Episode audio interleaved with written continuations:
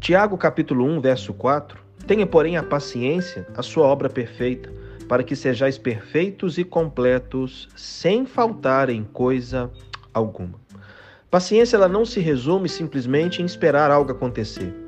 Paciência nada mais é do que o resultado de uma decisão pessoal que você toma consigo, entregando a sua vida ao tempo de Deus, para que em meio a esse tempo, o tempo de Deus, Deus esteja trabalhando no seu coração.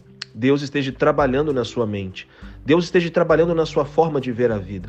Deus esteja trabalhando no seu caráter. Deus esteja trabalhando em todos os detalhes e áreas da sua vida. E viver o tempo de Deus exige paciência, sim.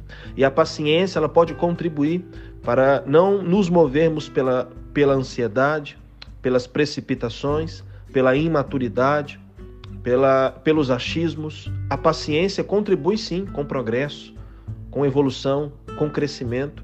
E, acima de tudo, claro, a paciência contribui para uma vida totalmente dependente de Deus. Então, por isso, meu irmão e minha irmã, entenda o, a importância que a paciência tem para a nossa vida. Se entregue para ser uma pessoa paciente. Paciente também não é sinônimo de passividade, não, pelo contrário. Paciência é de você estar em movimento, mas numa total dependência de Deus, vivendo o tempo de Deus em sua vida. E como o próprio Tiago aqui disse, a obra ela é completa. Com certeza, um homem e uma mulher de Deus pacientes, porque estão dependendo de Deus e de sua vontade, com certeza são transformados pelo seu próprio poder.